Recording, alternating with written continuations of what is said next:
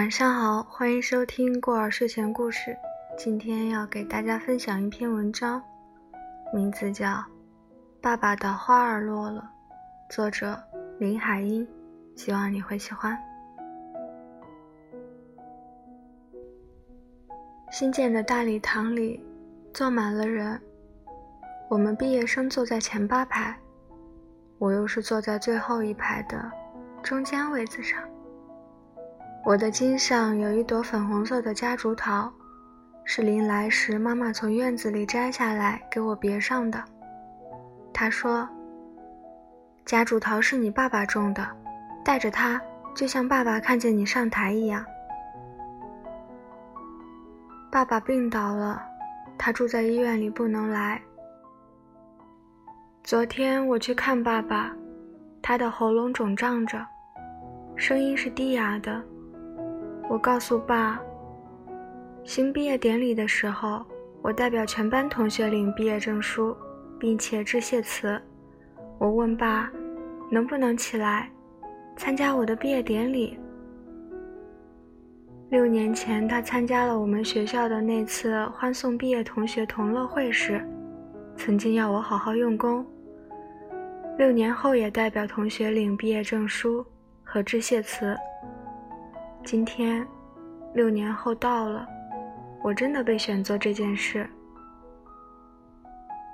爸爸哑着嗓子，拉起我的手，笑笑说：“我怎么能够去？”但是我说：“爸爸，你不去，我很害怕。你在台底下，我上台说话就不发慌了。”英子，不要怕。无论什么困难的事，只要硬着头皮去做，就闯过去了。那么，爸爸不也可以硬着头皮从床上起来到我们学校去吗？爸爸看着我，摇摇头，不说话了。他把脸转向墙那边，举起他的手，看那上面的指甲，然后。他又转过脸来叮嘱我：“明天要早起，收拾好就到学校去。这是你在小学的最后一天了，可不能迟到。”我知道，爸爸。没有爸爸，你更要自己管自己，并且管弟弟和妹妹。你已经大了，是不是？是。我虽然这么答应了。但是觉得爸爸讲的话很使我不舒服。自从六年前的那一次，我何曾再迟到过？当我在一年级的时候，就有早晨赖在床上不起床的毛病。每天早晨醒来，看到阳光照到玻璃窗上了，我的心里就是一阵愁。已经这么晚了，等起来洗脸、扎辫子、换制服。再到学校去，准又是一进教室被罚站在门边。同学们的目光会一个个向你投过来。我虽然很懒惰，却也知道害羞呀，所以又愁又怕，每天都是怀着恐惧的心情奔向学校去。最糟的是，爸爸不许小孩子上学乘车的，他不管你晚不晚。有一天下大雨，我醒来就知道不早了，因为爸爸已经在吃早点。我听着，望着大雨，心里愁得了不得。我上学不但要晚了，而且要被妈妈打扮的穿上肥大的夹袄，是在夏天，和踢拖着不合脚的油鞋，举着一把大油纸伞走向学校去。想到这么不舒服的上学，我竟有勇气赖在床上不起来了。等一下，妈妈进来了，她看我还没有起床，吓了一跳，催促着我。但是我皱紧了眉头，低声向妈哀求说：“妈，今天晚了，我就不去上学了吧。”妈妈就是做不了爸爸的主意，当她转身出去。爸爸就进来了，他瘦瘦高高的，站在床前来，瞪着我：“怎么还不起来？快起，快起！”晚了，爸。我硬着头皮说：“晚了也得去，怎么可以逃学？起！”一个字的命令最可怕，但是我怎么了？居然有勇气不挪窝？爸气极了，一把把我从床上拖起来，我的眼泪就流出来了。爸左看右看，结果从桌上抄起鸡毛掸子，倒转过来拿，藤鞭子在空中一抡。就发出咻咻的声音，我挨打了。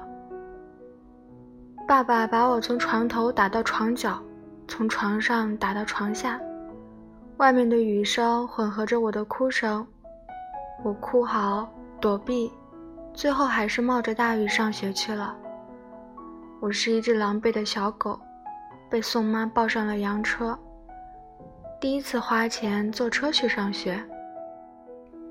我坐在放下雨棚的洋车里，一边抽抽搭搭地哭着，一边撩起裤脚来检查我的伤痕。那一条条鼓起来的鞭痕是红的，而且发着热。我把裤脚向下拉了拉，遮住最下面的一条伤痕。我最怕同学耻笑。虽然迟到了，但是老师并没有罚我站。这是因为下雨天可以原谅的缘故。老师叫我们先静默再读书，坐直身子，手背在身后，闭上眼睛，静静的想五分钟。老师说：“想想看，你是不是听爸妈和老师的话？昨天的功课有没有做好？今天的功课全带来了吗？”早晨跟爸妈有礼貌的告别了吗？我听到这儿，鼻子抽搭了一大下，幸好我的眼睛是闭着的，泪水不至于流出来。正在静默的当中，我的肩头被拍了一下，急忙的睁开了眼。原来是老师站在我的位子边，他用眼示告诉我，叫我向教室的窗外看去。我猛一转过头，是爸爸那瘦高的影子。我刚安静下来的心又害怕起来了。爸为什么追到学校来？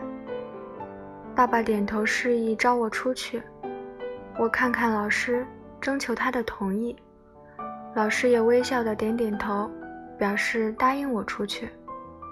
我走出了教室，站在爸面前。爸没说什么。打开了手中的包袱，拿出来的是我的花夹袄，他递给我，看着我穿上，又拿出两个铜板来给我。后来怎么样了，我已经不记得，因为那是六年以前的事了。只记得从那以后到今天，每天早晨我都是等待着校工开大铁栅校门的学生之一。冬天的清晨，站在校门前，戴着露出五个手指头的那种手套，举了一块热乎乎的烤白薯在吃着。夏天的早晨，站在校门前，手里举着从花池里摘下的玉簪花，送给亲爱的韩老师，他教我跳舞。啊，这样的早晨，一年年都过去了，今天是我最后一天在这学校里了。当当当，钟声响了，毕业典礼就要开始。看外面的天有点阴，我忽然想，爸爸会不会忽然从床上起来，给我送来花夹袄？我又想，爸爸的病几时才能好？妈妈今早的眼睛为什么红肿着？院里大盆的石榴和夹竹桃，今年爸爸都没有给上麻扎。他为了叔叔给日本人害死，急得吐血了。到了五月节，石榴花没有开得那么红，那么大。如果秋天来了，爸还要买那样多的菊花，摆满在我们的院子里、廊檐下、客厅的花架上吗？爸是多么喜欢花。每天他下班回来，我们在门口等他。他把草帽推到头后面，抱起弟弟，经过自来水龙头，拿起灌满了水的喷水壶，唱着歌儿走到后院来。他回到家第一件事就是浇花。那时太阳快要下去了，院子里吹着凉爽的风。爸爸摘一朵茉莉插到受惊妹妹的头发上。陈家的伯伯对爸爸说：“老林，你这样喜欢花，所以你太太生了一堆女儿。我有四个妹妹，只有两个弟弟，我才十二岁。我为什么总是想到这些呢？”韩主任已经上台了，他很正经地说。各位同学都毕业了，都要离开上了六年的小学，到中学去读书。做了中学生就不是小孩子了。当你们回到小学来看老师的时候，我一定高兴的看你们都长高了，长大了。于是我唱了五年的离歌，现在轮到同学们唱给我们送别。长亭外，古道边，芳草碧连天。问君此去几时来？来时莫徘徊。天之涯，地之角，知交半零落。人生难得是欢聚，唯有别离多。我哭了，我们毕业生都哭了。我们是多么喜欢长高了变成大人，我们又是多么怕呢？当我们回到小学来的时候，无论长得多么高、多么大，老师，你们要永远拿我当个孩子呀。做大人，常常有人要我做大人。送妈林回她的老家的时候说：“英子，你大了，可不能再跟弟弟再吵嘴，他还小。”蓝姨娘跟着那个四眼狗上马车的时候说。英子，你大了，可不能招你妈妈生气了。蹲在草地里的那个人说：“等到你小学毕业了，长大了，我们看海去。”虽然这些人都随着我的长大没有了影子了，是跟着我失去的童年一起失去了吗？爸爸也不拿我当孩子了，他说：“英子。”去把这些钱寄给在日本读书的陈叔叔。爸爸，不要怕，英子，你要学做许多事，将来好帮着你妈妈。你最大。于是他数了数钱，告诉我怎样到东郊民巷的正金银行去寄这笔钱。到最里面的台子上去要一张寄款单，填上。今七十元也，写上日本横滨的地址，交给柜台里的小日本。我虽然很害怕，但是也得硬着头皮去。这是爸爸说的，无论什么困难的事，只要硬着头皮去做，就闯过去了。闯练，闯练，英子。我临去时，爸爸还这样叮嘱我。我心情紧张的，手里捏紧一卷钞票，到银行去。等到从最高台阶的正金银行出来，看着东郊民巷街道中的花圃种满了蒲公英，我很高兴的想：闯过来了，快回家去告诉爸爸，并且要他明天在花池里也种满了蒲公英。快回家去，快回家去。拿着刚发下来的小学毕业文凭，红色袋子系着的白纸筒，催着自己。我好像怕赶不上什么事情似的。为什么呀？进了家门来，静悄悄的。四个妹妹和两个弟弟都坐在院子里的小板凳上，他们在玩沙土。旁边的夹竹桃不知道什么时候垂下了好几枝子。散散落落的，很不像样，是因为爸爸今年没有收拾它们，修剪、捆扎和施肥。石榴树大盆底下也有几粒没有长成的小石榴，我很生气，问妹妹们：“是谁把爸爸的石榴摘下来的？我要告诉爸爸去。”妹妹们很惊奇地睁大了眼，她们摇摇头说：“是他们自己掉下来的。”我捡起小青石榴，缺了一根手指头的厨子老高从外面进来了。他说：“大小姐，别说什么告诉你爸爸了，你妈妈刚从医院来了电话，叫你赶紧去。你爸爸已经……他为什么不说下去了？”我忽然觉得着急起来，大声喊着说：“你说什么，老高？大小姐到了医院，好好劝劝你妈，这儿就数你大了，就数你大了。”手机妹妹还在抢嫣嫣的小玩意儿，弟弟把沙土灌进玻璃瓶里。是的，这里就数我大了，我是小小的大人。我对老高说。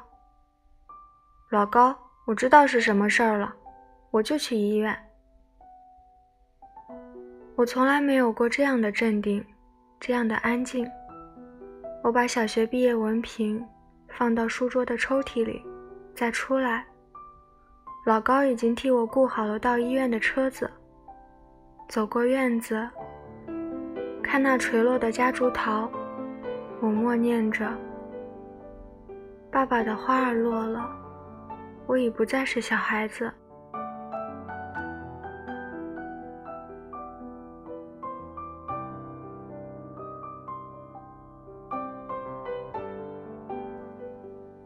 好啦，文章到这里就结束了。